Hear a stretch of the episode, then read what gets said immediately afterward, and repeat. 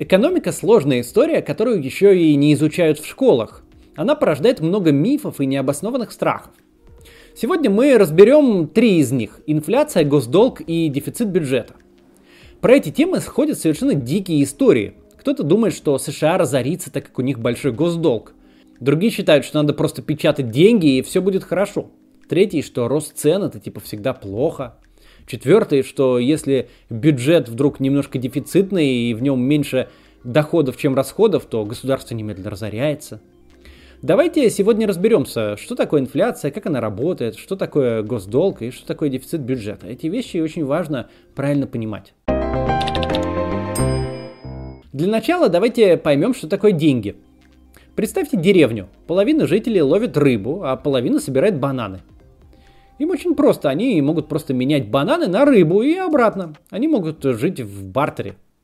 Когда товаров становится больше, теперь еще кто-то шьет сети, кто-то вяжет корзины, кто-то еще что-нибудь делает, начинаются проблемы. Нам уже очень сложно взаимодействовать прямым обменом. Не факт, что производителям корзин, например, нужна рыба. Здесь э, приходит промежуточная величина, единый эквивалент бананов, сетей, рыбы и корзин. Деньги – нам не надо менять корзины на бананы, бананы на сети, а их на рыбу. Мы просто продаем за эквивалент, а его же свободно меняем на все остальное. Деньги как всеобщий эквивалент, как средство обмена, такой же товар, как и все прочие. Сетью мы ловим рыбу, бананы едим, а деньгами меняемся. Деньги имеют свою цену. Как товары, выраженные в деньгах, могут дорожать и дешеветь, так и деньги, выраженные в товарах, могут вести себя так же. Процесс удешевления денег по отношению к иным товарам называется инфляция. Инфляцию можно объяснить со стороны обывательской и экономической. С обывательской точки зрения инфляция – это рост цен. Сегодня вы можете купить шоколадку за 5 рублей, а при инфляции 9% в год, через 8 лет она будет стоить 10 рублей. С экономической точки зрения инфляция – это падение стоимости денег в реальном выражении. То есть сегодня монетка в 10 рублей стоит 2 шоколадки, а через 8 лет при инфляции 9% в год та же монетка будет стоить одну шоколадку. Инфляция всегда понятие относительное. Ее значение в целом по экономике это средняя температура по больнице.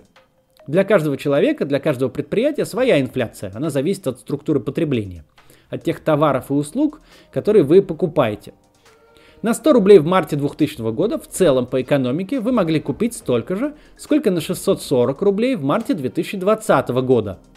Цены в среднем за 20 лет выросли в 6,4 раза. Но в том же 2000 году одна минута разговора по мобильному телефону стоила 10 рублей, один час модемного интернета 20-25 рублей.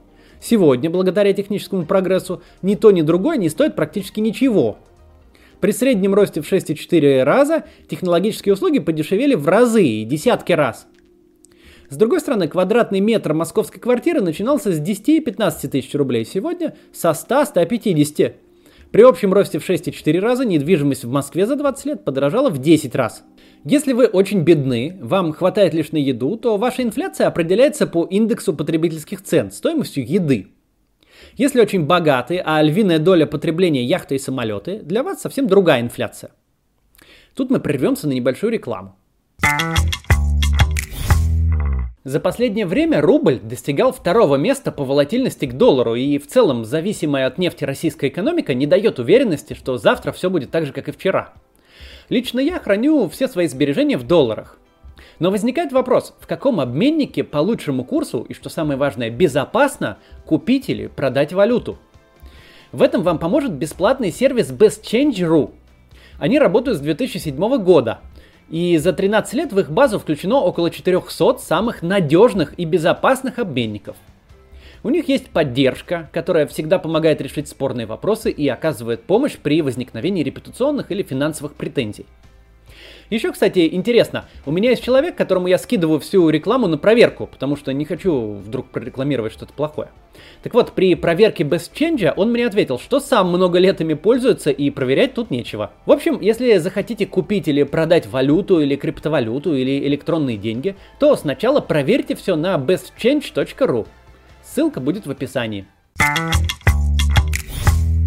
Продолжим. Мы говорим про инфляцию. Очень высокая инфляция – это плохо. Плохо по многим причинам. Чем выше инфляция, тем меньше смысла в том, чтобы копить, инвестировать, и тем короче горизонт любого планирования. Ну, потому что деньги очень быстро теряют в цене. Очень сложно заключить пятилетний контракт или написать десятилетний бизнес-план, когда в его конечной точке реальная стоимость денег будет в два или три раза ниже, или вообще больше еще. Чем скорее обесцениваются деньги, тем быстрее вам нужно превратить их в товары, услуги или обменять на иностранную валюту. Деньги в вашем кошельке очень быстро теряют покупательную способность, поэтому вы от них быстро избавляетесь. Быстрое удешевление денег полностью обесмысливает мощнейший антикризисный механизм – монетарные меры, когда при кризисе Центробанк может э, снизить ставки и вбросить в экономику деньги, чтобы ее ускорить. Стагнация, то есть отсутствие роста или даже падения экономики, при высокой инфляции – это так называемая стагфляция. Низкие ставки, дешевые деньги не разгоняют экономику, они еще сильнее разгоняют саму инфляцию. С такими проблемами столкнулись США в 70-е годы, и очень э, тяжелый был кризис, продолжительный, самый продолжительный в их истории со времен Великой депрессии. В этом мы не будем слишком далеко углубляться, это все-таки немножко отдельная тема. Ну вот, этот процесс с переходом определенных значений обесценивания чреват раскруткой инфляционной спирали. Деньги дешевеют так быстро, что люди и предприятия спешат немедленно от них избавиться, прямо в один день. Предложение денег быстро растет, они дешевеют еще сильнее, потому что их становится еще больше. Избавляться приходится еще быстрее и так далее, это все раскручивается. Центральный банк печатает еще больше денег, они дешевеют еще сильнее, в результате цифры уходят к трехзначным и выше. Ну, то есть совсем уже быстро деньги, которые у вас есть сегодня, перестают чего-либо стоить, ну прям завтра. Валюты не переживают инфляционной спирали. Когда цифры уходят далеко за 100 или 1000 процентов в год, когда валюта перестает быть реальным средством обмена, запускается кризис неплатежей – бартер начинается и происходит переход в расчеты на иностранную валюту. Это, как правило, заканчивается денежной реформой с введением новой национальной валюты и отменой старой, которая вот таким образом упала. Россия пережила это в 90-е годы. Белоруссия 15 лет подряд это переживала несколько раз. Зимбабве и Венесуэла, сменившие три валюты за 10 лет, это классические примеры неадекватной денежной политики, безумного темпа печати денег из-за популизма, выборов или просто глупости, запустившие гиперинфляцию, которая полностью обесценила национальную валюту – Гипертрофированные примеры этого можно видеть в Зимбабве, когда они носили деньги реально коробками. И вот коробка денег сегодняшняя что-то стоила еще, а завтра уже надо было 10 коробок, чтобы они начали что-то стоить. Ну, то есть совсем деньги начинают стоить как бумажки. Приходится менять национальную валюту, вводить другую, которая будет что-то стоить. Но замена национальной валюты это очень стрессовый момент для экономики. Во-первых, люди теряют сбережения, так как старые деньги больше ничего не стоят. У нас, когда советские рубли и вклады в э, банках обесценились, это был тяжелейший удар, и все поколение, которое тогда жило, это помнит. У меня были родственники, которые долгие годы жили неплохо и откладывали себе на пенсию, собирались хорошо провести время в старости, но у них обесценились вклады из-за того, что вот поменялась как раз национальная валюта, и они просто остались ни с чем. Вынуждены были уже в пожилом возрасте выходить на низкоквалифицированные работы. То есть это очень-очень тяжелый момент для общества, до него доходить нельзя. Во-вторых, кроме вот тех негативных эффектов еще, на долгие годы теряется доверие к властям и к этой экономике в целом. И уже новая валюта, даже хоть она и новая, сталкивается с теми же проблемами, быстро обесцениваются, ей тоже не верят. Но вообще обычная инфляция, вот не гиперинфляция, а обычная, небольшая, спутник экономического роста – чем активнее экономика, тем быстрее дешевеют деньги. Растет покупательный спрос, растут инвестиции, создаются рабочие места, растет конкуренция работодателей. Это неизбежно ведет к росту цен, но и к росту уровня оплаты труда. Адекватный уровень инфляции, удерживание ее в пределах 1-4% в год свидетельство нормального экономического развития. Это тот самый таргет инфляции, цель, к которой стремятся центральные банки в проведении денежной политики. Если инфляция стремится к нулю, это свидетельство замедления экономики. Слишком высокая цена денег, как следствие дефицит денег, их не хватает для развития. Центральный банк должен в ответ на это снижать ставку и насыщать экономику дешевыми деньгами. Наоборот, рост инфляции выше целевых значений говорит о перегреве экономики. Слишком быстрый рост, слишком много денег в экономике, появляется угроза формирования пузырей, переоцененных активов, ну и, соответственно, они могут лопаться, возникать кризис. Центральный банк должен в этот момент повысить ставку и высосать деньги из экономического оборота. И тогда лишних денег будет меньше, перегрев и возникновение пузырей не будет возникать. На другой стороне от высокой инфляции вызов не менее драматичный – дефляция, падение цен и рост реальной стоимости денег. На первый взгляд может показаться, что это же хорошо, типа к этому должно стремиться правительство. У меня есть деньги, а завтра я смог больше всего на них купить. Но на самом деле это огромная проблема. Дефляция – свидетельство катастрофического дефицита денег в экономике. Их так мало, объем их до того не отвечает потребностям, что лучшим активом становится наличность. Не нужно нести деньги в банк, не нужно никуда их вкладывать, не нужно ничего потреблять. Лучшая стратегия складывать деньги под подушку. Вам не нужна новая машина, не нужна недвижимость, акции, новый телевизор. Все это завтра будет стоить дешевле, а деньги под подушкой дороже. Можете подождать какое-то время и купить машину получше. Кто же будет сейчас э, что-то ну, тратить и, соответственно, потреблять? Дефляция замораживает экономическую активность таким образом.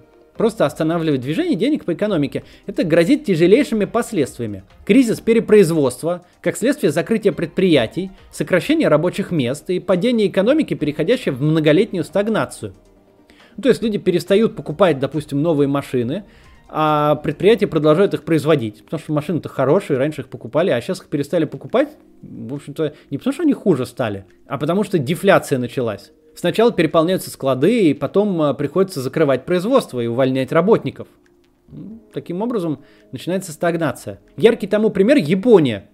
Несмотря на нулевые ставки, даже отрицательные иногда ставки, то есть там деньги предлагают, еще за них доплачивают, страна э, так и не смогла выйти из нулевой инфляции, переходящей в дефляцию. Как результат, сегодняшний ВВП Японии даже не вернулся к кризисным показателям 1995 года. В Японию мы, конечно, сегодня тоже не будем углубляться, это я просто упомянул. Можете посмотреть в Википедии и почитать про японский экономический кризис, это интересно. Слишком высокая инфляция – это плохо, но слишком низкая или вовсе дефляция – это еще хуже. Главная задача Центробанка, монетарных властей, это вся магия регулирования ставок, это именно удержание инфляции в адекватном коридоре значений. Теперь кратко отвлечемся на еще одну тему. Э, что происходит, когда у нас падает курс рубля по отношению к доллару? Ну, то есть происходит девальвация. Ну, или снижение курса, вот в нашем случае, рубля к доллару. Как это работает? То есть должны ли вырасти цены сразу, если доллар вырос, вырос например, на 10 рублей? Цены вырастут, то есть это связано, но очень нелинейно. Скорость и пропорция перехода снижения стоимости валюты, то есть девальвация в инфляцию, индивидуально для каждой страны. Это все зависит от степени вовлечения в глобальный рынок и доли импорта для отдельных категорий товаров и услуг. Чистый импорт от автомобилей до мобильных телефонов дорожает почти сразу, прям вровень с э, изменением курса, девальвации. Если iPhone стоит 1000 долларов, он и останется 1000 долларов. Просто будет по новому курсу и все. Следом дорожает импорт промежуточный.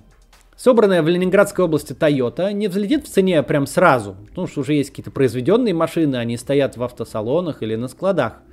Но цена Toyota будет постепенно расти вслед за исчерпанием этих остатков, по мере того, как нужно производить новые автомобили из деталей, закупленных уже по новым ценам за границей или в валюте. Товары и услуги на рынке взаимосвязаны – если для сбора отечественной картошки вам нужен американский или китайский трактор, то картошка постепенно тоже немного подорожает. Совсем, конечно, не так же, как, э, как рубль упал, то есть не, не в такой же степени. И очень не сразу, но свою долю эта вот девальвация тоже внесет. Как уже было сказано, инфляция очень относительна, невозможно точно предсказать ее пропорцию к изменению курса валюты. Но если вам нужна цифра, по которой хочется ориентироваться, то это 10. Рост курса доллара на 10% это приблизительно 1% годовой инфляции. Теперь давайте поговорим про госдолг.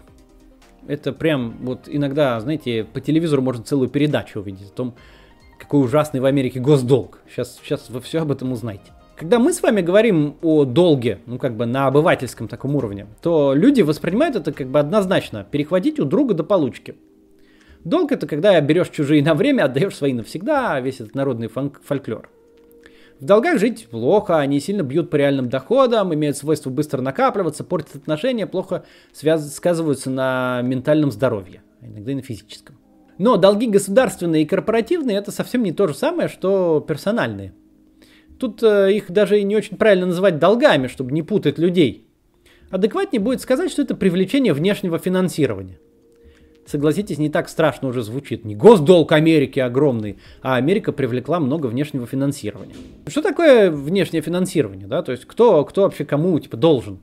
Ну, вот какая компания в России, например, больше всего должна гражданам? Это Сбербанк. Объем вкладов физических лиц в нем 13,5 триллионов рублей. Почти равен сумме доходов федерального бюджета. То есть люди очень много денег отнесли в Сбербанк, а Сбербанк теперь очень много им должен. У него очень большой внешний долг, как бы сказали, если бы он был Америкой, и про него делали бы репортаж по федеральному каналу. Но почему мы больше всего одалживаем именно Сбербанку?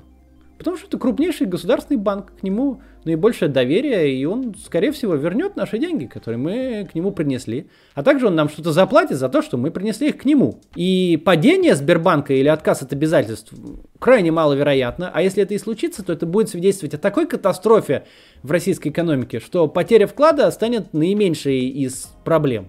Других проблем будет очень много, невозможно будет ничего купить, и вообще даже говорить об этом не хочется.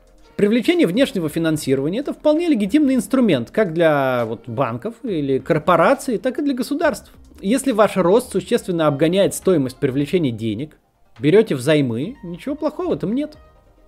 Не нужно жертвовать ростом во имя красивого нуля в долговом балансе. Это ни зачем не нужно. Ну, на примере авиакомпании. Теоретически вы можете расширять ее через покупку новых самолетов за наличные сотни миллионов долларов, которые у вас есть. Будете покупать один раз в 10 лет. Но пока вы годами копите на еще один борт, ваши конкуренты уже взяли сотню в лизинг. Да, они сильно повысили долговую нагрузку, им каждый день нужно платить миллионы долларов. Но зато они выдавили вас со всех маршрутов, их самолеты на них летают, дают им прибыль, и эта прибыль больше, чем они должны отдавать банку или лизинговой компании в данном случае за эти самолеты. То есть они совершили выгодное дело, взяв э, эти деньги в долг или привлекая внешнее финансирование. Но, конечно, не надо с этим увлекаться. На огне мы готовим еду, но огнем же легко спалить дом. Внешнее финансирование поможет росту и поддержит в кризис, но оно же при неграмотной экономической политике приведет к дефолту, невозможности обслуживать долги и тяжелейшему кризису. Возвращаясь к примеру с авиакомпанией, если она вдруг взяла в лизинг очень много самолетов, которые ей некуда запускать, и они не могут никуда летать, то через некоторое время она не сможет платить лизинговой компании и просто лопнет. Почему США могут позволить себе привлечение внешних инвестиций или госдолг почти в 25 триллионов долларов, четверть мирового ВВП и 106% собственного? Как они могут быть крупнейшими должниками планеты? Точно так же, как и Сбербанк, крупнейший э, должник российских граждан. США крупнейшая мировая экономика, очень быстро по сравнению с другими развитыми странами растущая, с очень развитыми и очень стабильными институтами. Покупать долговые бумаги американского правительства – один из самых надежных э, путей сохранить свои деньги и их сберечь. Да, доходность там низкая, но зато вы точно получите их назад. Американцы, сочетая быстрый рост с высокой надежностью, могут привлекать массу очень дешевых денег – Частное вы лицо, правительство или корпорация, американская долговая расписка – это лучший резерв, самый надежный. Дефолт США по распискам в национальной валюте точно так же, как и в примере со Сбербанком, будет катастрофой такого масштаба для всей мировой экономики, что прямые потери станут наименьшими из э, ваших бед. Угробит ли американский госдолг американскую экономику, как об этом иногда говорят пропагандисты? Конечно же нет.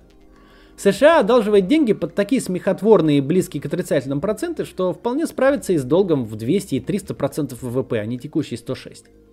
Надо понимать, если наш долг 100% от ВВП, это не значит, что мы должны отдать завтра 100% ВВП. Это масса разных облигаций в разное время, приходящих к погашению, от краткосрочных в несколько месяцев до очень долгосрочных, на 30 лет. В текущем режиме мы должны обслуживать наши долги, то есть платить по ним проценты, доходность. Если мы можем занимать под 1% в год, то мы при долге в 100% ВВП платим 1% доходности в год. При этом наша экономика от этих привлеченных денег развивается намного быстрее, и приходящие налоги с запасом компенсируют не только этот 1%, который мы должны отдать внешним людям, которые дали нам эти ресурсы, но и позволяет нашим жителям становиться богаче. Механизм схож с тем, о котором я говорил вот в этом видео про банки. Но, во-вторых, вопрос американского дефолта или дефолта экономики в четверть мирового ВВП это как перспектива ядерной войны. То есть гипотетически она может случиться, может случиться вообще все что угодно. Но мы даже не думаем, что по ту сторону. Потому что по ту сторону, вот по ту сторону дефолта главной резервной валюты мира, дефолт глобальный, остановка расчетов и кризис неплатежей, который пройдет от Сиднея до Оттавы, зацепит вообще всех и никого не оставит в стороне. Все операции импорта и экспорта, львиная доля государственных и корпоративных резервов, все испарится в один день. Дефолт США по умолчанию дефолт всеобщий. Э, слишком велико влияние на глобальную экономику. У российских властей взгляд на привлечение внешнего финансирования совсем иной – да, мы с радостью храним собственные резервы в американских долгах. Но сами даже в критических ситуациях очень не любим одалживать. Виной тому не только объективно худшие условия, существенно более высокие ставки, чем у развитых экономик. Это происходит потому, что у нас намного больше экономических и политических рисков. То есть, если вы купили нашу долговую расписку, то вероятность того, что ваши деньги сохранятся, существенно ниже, чем если вы купили американскую. У нас уже несколько было случаев, когда мы отказывались платить по таким долговым распискам. То есть э, у нас есть политические риски, также экономические. Экономика может рухнуть. Ну и вообще автократия и слабость институтов, когда все держится на там, каком-то каких-то личных связях, это очень дорогое удовольствие. Деньги нам достаются и ресурсы вообще достаются нам намного дороже, чем развитым экономикам и странам с развитыми институтами. Но еще есть фантомные боли от кризиса 98 года, когда Россия как раз и объявила дефолт, отказалась от исполнения обязательств. Это привело к такому огромному и масштабному и тяжелейшему кризису, что потенциально сравниться с ним может лишь последствия коронавируса. Российский госдолг в результате совершенно крошечный, менее 15% ВВП. Что и хорошо, и плохо. Жертвовать ростом по соображениям чистой бухгалтерии не очень хорошо. Но остается очень большой зазор даже для, при высоких ставках для привлечения денег в будущем, что вполне неплохо. Отсюда же от тех старых запомнившихся событий рождается культ сбалансированного бюджета. Страх дефицита. Помните, шахтеры стучали касками, ну, может, вы не помните, но наверняка вы видели эти картинки, как шахтеры стучали касками, им не могли выплатить зарплаты из-за э, дырки в бюджете. С тех пор идет страх перед э, дефицитным бюджетом. Российские финансовые власти не очень смотрят на реальное состояние экономики в целом. Ключевой для них показатель в бюджет должно прийти не меньше, а лучше существенно больше, чем уйти. Доходы и расходы в худшем случае должны быть равны. Так ли хорош тот самый профицит бюджета, превышение доходов над расходами, которыми так гордится Минфин? Ну, это с какой стороны посмотреть. С точки зрения администраторов бюджета это хорошо. Ваш приход больше расхода. Вам не нужно занимать, можно копить резервы, можно реализовывать приоритетные национальные проекты, хотя, может, лучше бы и не надо было. В случае кризиса у вас есть накопленная за годы подушка безопасности, которой можно сгладить его последствия. Точки зрения экономики в целом, профицитный бюджет не выполняет одну из главных функций – перераспределительную. Ну, то есть из экономического оборота в виде налогов, сборов, акцизов, пошлин, всякого такого ушло больше денег, чем в виде зарплат, пенсий и бюджетных инвестиций в нее вернулось. То есть э, деньги высосаны из экономики, профицитный бюджет, искусственные ограничения экономической активности. Изъято больше денег, чем вернулось, и эм, вот. Бюджетная политика, главная цель которой сбалансированный или профицитный бюджет, позволяет накапливать резервы, но в той или иной мере высушивает экономику. Что важно из этого всего понять?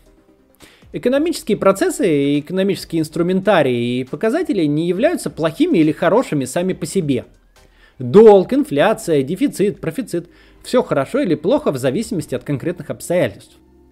Экономика всегда находится на стыке точных и общественных наук. Здесь все плохо с догмами – Часто экономистов обвиняют в многорукости. У них э, все всегда с одной стороны, с другой стороны.